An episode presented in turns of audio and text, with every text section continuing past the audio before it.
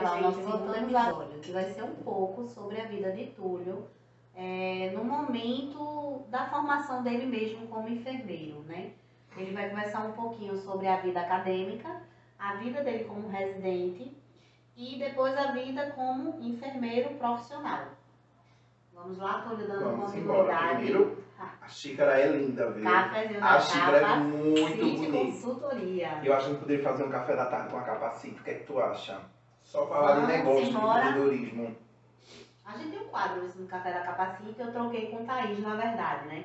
Hum. Que ela dá plantão na terça, ela vai ficar na quinta, eu vou ficar na terça, a cada 15 dias. Hum, Aí a uma gente boa. pode Já fazer. tem uma xícara do, da, da é, capacita nós consultoria. uma live. Carla, o, o, quando a gente entra na, na universidade, e na privada isso não existe, eu falo com convicção que eu sou professor universitário de universidade privada, não se há um direcionamento. E aí que eu já deixo um agradecimento muito especial por vocês, vocês sempre acolherem as indicações dos alunos, porque eu sei da dificuldade deles, e a gente não tem esse tempo dessa orientação da metodologia científica, do artigo científico, dos resumos, mas a gente confia. E que bom que existe a Capacita Consultoria, que bom que existe essa empresa que acolhe essas pessoas. Por que eu cito vocês? Porque escolher a, a nossa, a nossa carreira profissional, ela parte da graduação. Isso. Então eu tenho um período, eu sou professor de três disciplinas. Eu dou Saúde Coletiva 4, que a gente traz sobre o SUS, as políticas de saúde voltada dentro dos serviços de saúde e a enfermagem como aquela pessoa atuante que defende e que entende quando o processo não está sendo feito. Isso é muito importante deixar bem claro isso. Eu dou saúde coletiva 5, que é a parte da infectologia, e a gente vê questão do HIV, da AIDS, da sífilis, das hepatites virais, de todas as doenças que acometem a população, que chega na atenção básica e no nível hospitalar. E, por fim, eu dou a disciplina de saúde da criança. Em todas essas disciplinas, eu falo sobre três pilares básicos que a universidade pública tem que eu tive acesso. A monitoria, inclusive eu abro monitoria nas minhas disciplinas, a extensão, a gente tem projeto de extensão, e a pesquisa que eu faço no TCC com os alunos. Então eu tento mostrar para eles que eles podem ser o que eles quiserem. Então, no meu primeiro dia de aula, eu não trago conteúdo, eu não trago, eu trago como a disciplina vai ser, como aquelas, é, as, as- os conteúdos correlacionam com a vida deles e sempre dizendo, não se subestimem, não sejam apenas aquele enfermeiro que vai sair, vai esperar um emprego, ou na prefeitura, ou no hospital privado, enfim, precisa ter um emprego para garantir o seu sustento. Isso não existe. Por quê?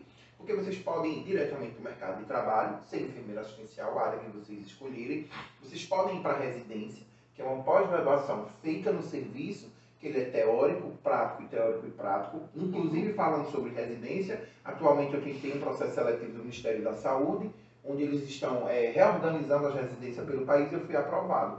Então, na minha época de residência, eu, Joana Francine, teve outros residentes que a gente foi aprovado, ou seja, hoje a gente, a gente já era preceptor na residência, que eu sou preceptor do Oswaldo Cruz, Uhum. e a gente não recebia uma remuneração, era totalmente gratuito. E hoje a gente vai ganhar uma bolsa do Ministério da Saúde no valor de R$ 1.500. Então isso é nada mais, nada menos que a valorização do trabalho do Isso. professor frente a esse residente. Porque Reconhecimento, né? e é muito importante para a gente deixar essas atividades com maior qualidade. Isso. Porque a qualidade das atividades depende muito do profissional. Isso. Isso é muito ruim, porque a gente não tem um parâmetro. A gente trabalha muito com fluxo, a gente trabalha muito com pop, já para que evite, não, que todo mundo faça isso. Isso. Mas isso não existe.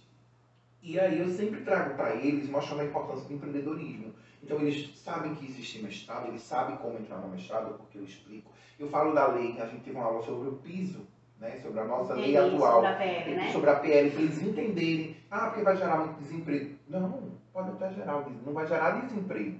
Pode gerar de pessoas de ter dois vínculos ter um vínculo. Isso. Mas pelo menos ela continua ganhando bem, porque ela tinha dois vínculos, cada um ganhando R$ 1.200, R$ 1.300. Daria R$ 2.600 no geral, com os descontos R$ 2.200. Hoje ela só por um emprego. De 12 por 36, não vai trabalhar muito, vai ter qualidade de vida, ela vai ganhar muito mais. Isso. Então, é isso que a gente precisa trazer. Então, isso passa pela carreira profissional. Porque o profissional ele vai se espelhar em você. Vai dizer, eu quero ser enfermeiro de saúde da família, por causa daquele profissional. Foi isso que aconteceu comigo. Quando eu entrei na faculdade, eu sempre soube que existia o mestrado, o doutorado, e que isso era muito distante da minha realidade Você achava. eu achava. Quando eu nasci, quando eu comecei a estudar, eu disse assim, se eu tiver no ensino médio, porque a gente, nós, pessoas, a gente é referenciado pelo outro. Eu amo brega, todo mundo sabe que eu sou bregueiro. eu vejo os stories. Entendeu? Eu amo brega, mas eu gosto de Marisa Monte. Mas eu gosto de Betânia. Mas eu gosto de Roberto Carlos, eu vou pro show. Eu consigo é, andar em todos os estilos musicais. Você é eclético. Sim, porque eu sou eclético. Porque eu entendo que a minha referência de base de vida foi o brega. Amado Batista, Reginaldo Rossi, Roberta Miranda. Então eles eram considerados cantores brega. E por que eu tenho essa referência? Porque a minha mãe gostava de brega. Minha mãe não ouvia. Como é que minha, minha mãe nunca foi um show de MPB? Eu lembro que quando o Amado Batista foi em Floresta, ela levou os quatro filhos dela. E parecia. Não tem aquela patinha do desenho cheio. Isso.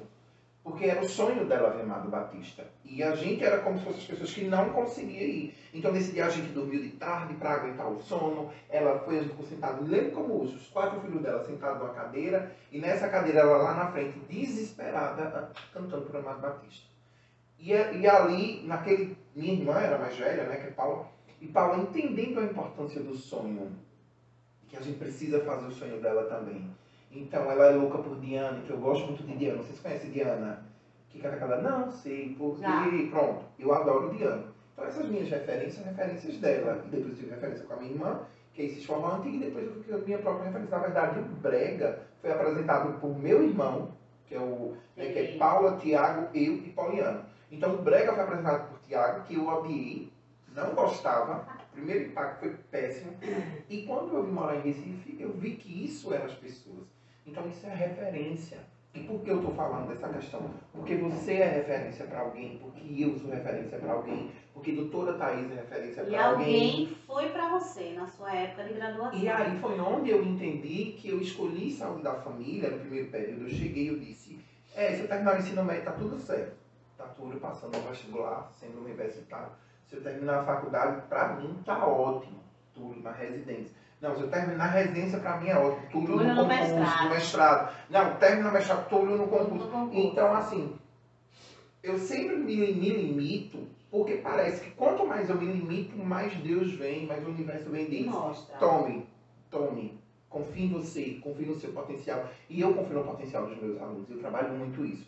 Então, tudo quando chega, termina a graduação, eu fiz tudo que você pensar na graduação. Eu morava na universidade eu fiz monitoria, eu fiz ensino, eu fiz pesquisa, eu fui para Cuba, eu passei um tempo em Cuba. É, de, um, de um projeto de pesquisa que eu tive assim que eu entrei no primeiro período. Então eu tive professoras como a doutora Rosana Ximenes, eu tive professoras como a doutora Helene Roberta, como o professor Arthur no mestrado, como a professora Mariana Bolitrou, como professora Zailde, então eu tive muitos professores. Eliane Rolim, Augusto Barreto, são todos da enfermagem.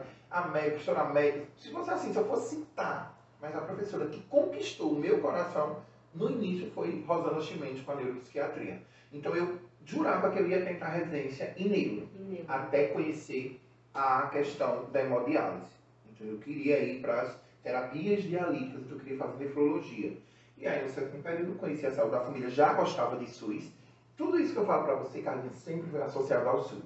Sempre foi associada às políticas, à construção do SUS, à valorização do usuário, do acesso, de não negar o acesso na graduação, eu já era do Conselho de Saúde, então eu fui conselheiro duas vezes em Vitória de Santo Antão. É, então, assim, eu tenho uma história dentro do SUS. Eu não me formei e você, professor de legislação, eu vivi isso.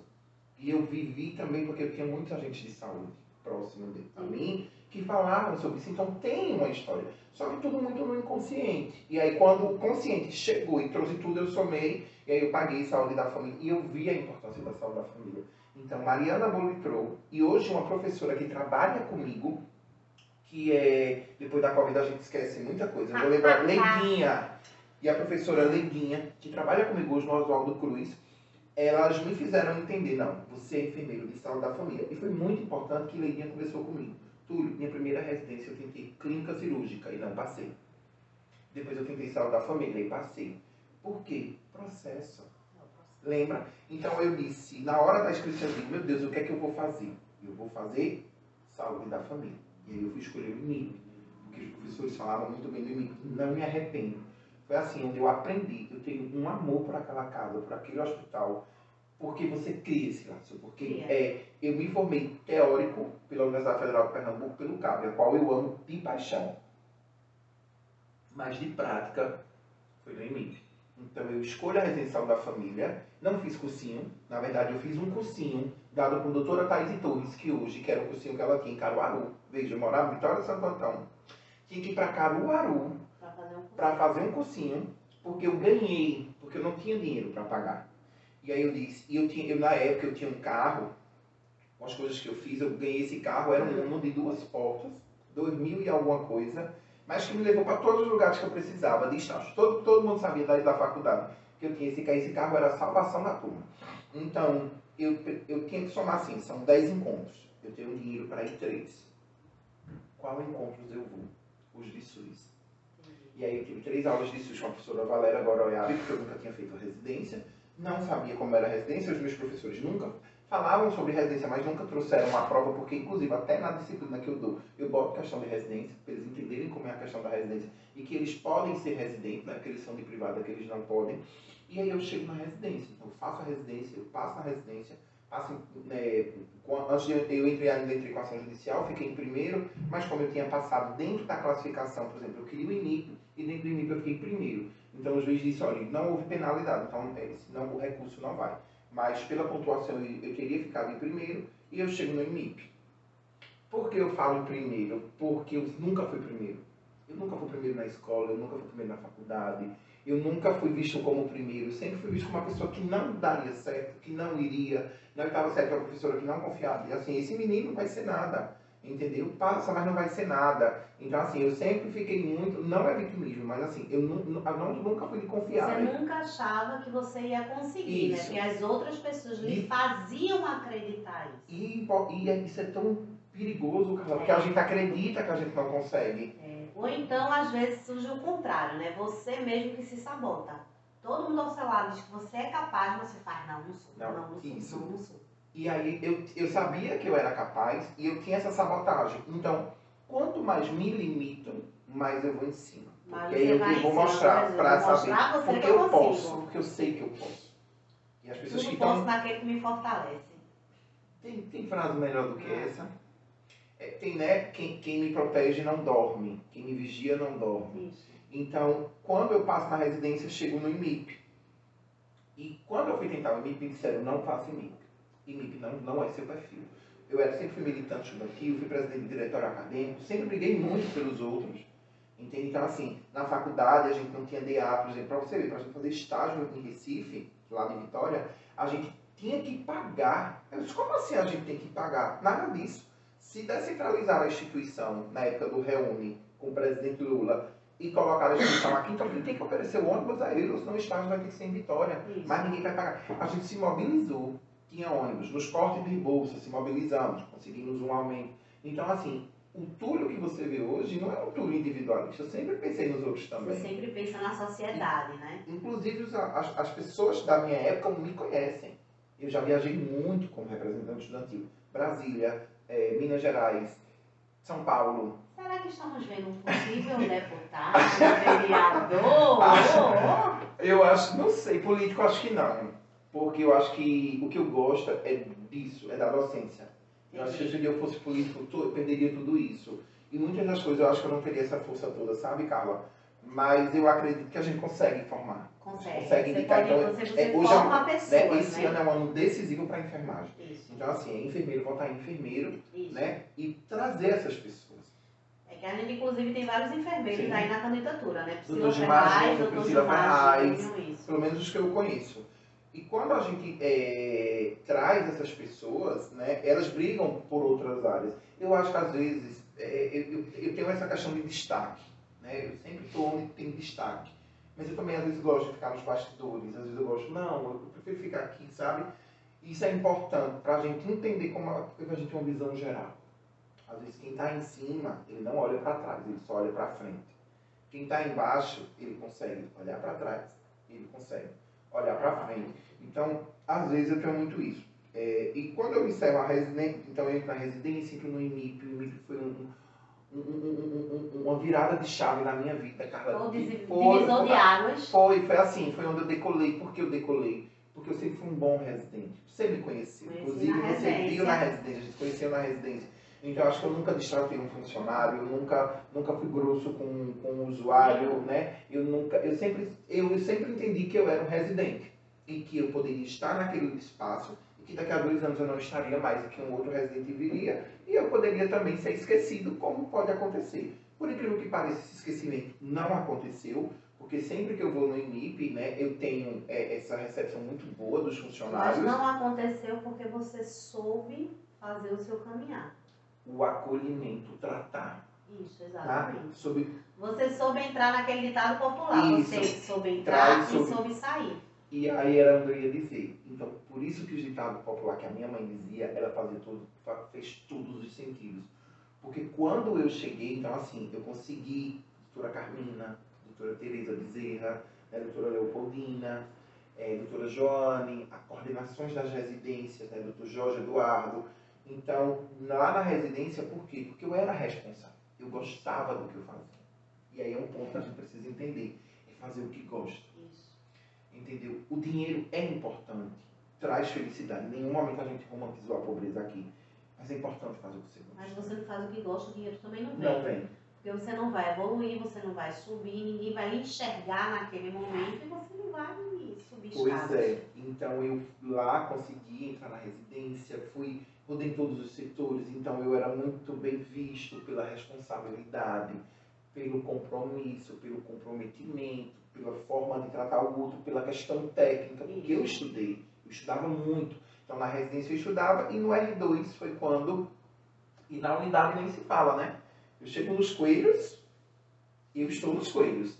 Continua a mesma coisa, né? Então assim, consegui, é, por onde eu vou, eu sempre digo que eu tenho uma mãe que é um pai, né? Alguém me acolhe como filho, Alguém acolhe, isso, né? e eu tenho esse desenvolvimento. Então no R2 foi quando é, eu comecei a, a ter aquela. a- que bate no residente, isso é super normal. Eu digo até para os meus residentes. O R2 é o momento que você fica, vai ficando triste, vai ficando preocupado. Por quê? Porque o título vem chegando e a porta do desemprego O também que é que vai ser de mim, né? que é o que a gente faz na graduação. E aí eu já deixo todo mundo que vai assistir esse podcast tranquilo. Isso vai bater quando você termina a graduação, quando você termina a residência, quando você termina o mestrado, quando você termina o doutorado. E as portas abrem. Se abre. Sabe por que se abrem, Carla? Porque antes de eu terminar a residência, eu queria muito ter ficado no IMEI. Muito, muito. Assim, eu lutei muito para ficar lá dentro. E aí foi quando começou a fazer as contratações. Né? Mediante isso, a gente teve. Eu comecei a dar aula para os residentes antes desse próximo passo. E aí, os nossos dois residentes eram Erickson e um outro rapaz, que eu não lembro o nome dele, que eles disseram: Túlio, a gente vai tentar residência. E assim, a FPS tem você, os estudantes da FPS têm você como uma referência. Inclusive, a doutora Carmina me levou para a FPS. Eu chorei muito, porque assim, eu gosto muito da minha formação. Eu fiz Salva Família porque eu quis. É o que eu queria, é o que eu gosto até hoje. É não atuo, paixão. não atuo, mas é o que eu vou fazer. Porque eu sei que tem o processo, tem o tempo. E aí foi quando né, eu tentei é, começar aquela lista de, vamos chamar, os, o, começar as contratações de residentes, né?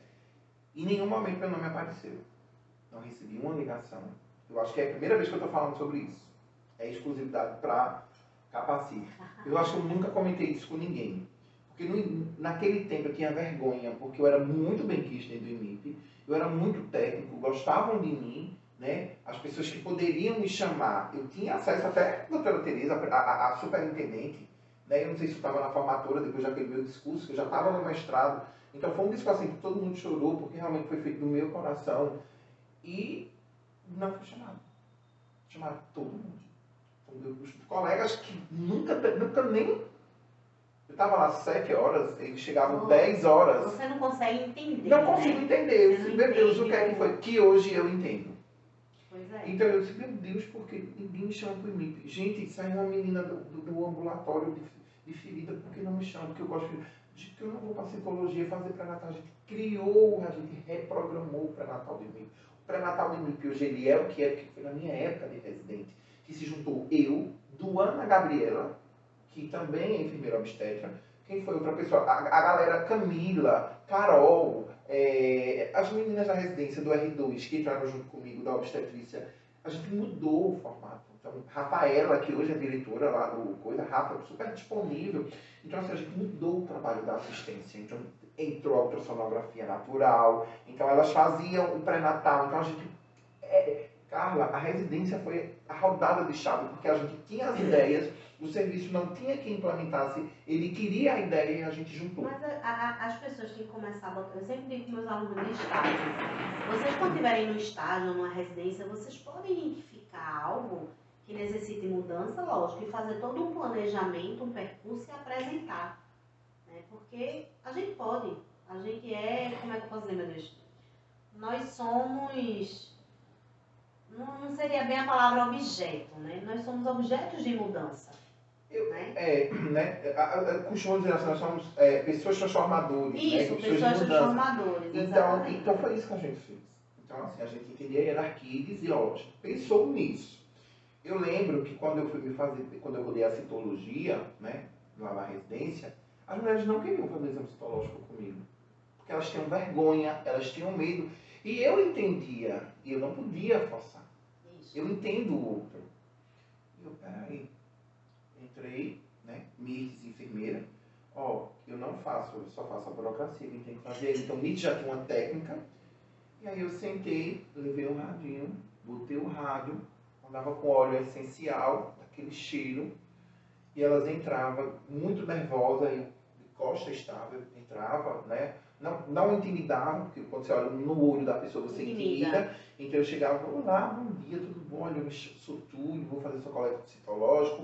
Eu vou virar as costas aqui para você tirar a roupa, botar o roupão e deitar. Fique tranquila, que a intenção que eu tenho aqui é só de olhar o seu olho. É a única coisa que eu vou olhar, tá certo? O que, é que você gosta de ouvir? Vai me dizendo aí quando você tira a roupa, botar uma música? Pronto. E aí foi se pegando. Então ela já iam mais. Foi um mês, mas foi um mês assim, transformador. Então a gente precisa entender o buraco que existe e como a gente fecha esse buraco. Sim. Às vezes vai dar certo, vai. Às vezes não vai, porque ou não vai porque foi muito mal planejado, ou porque realmente não é você que vai fazer isso. isso. É uma outra pessoa que vem. E aí, não entendi esse processo de tristeza da contratação. Né? Vamos a contratação, porque a gente fez uma mudança estrutural no você sabe que é muito difícil. Uhum. E foi quando começou aí, está eu no, na residência, na unidade. Isso é mês de. A residência encerra em março. Isso era dezembro, janeiro. Recebi uma ligação da doutora Tereza. Túlio, tem uma proposta para você. Eu disse, qual, professora? É em Belém do São Francisco. Bem aí. Né? Ah, eu me lembro das histórias. Lembra?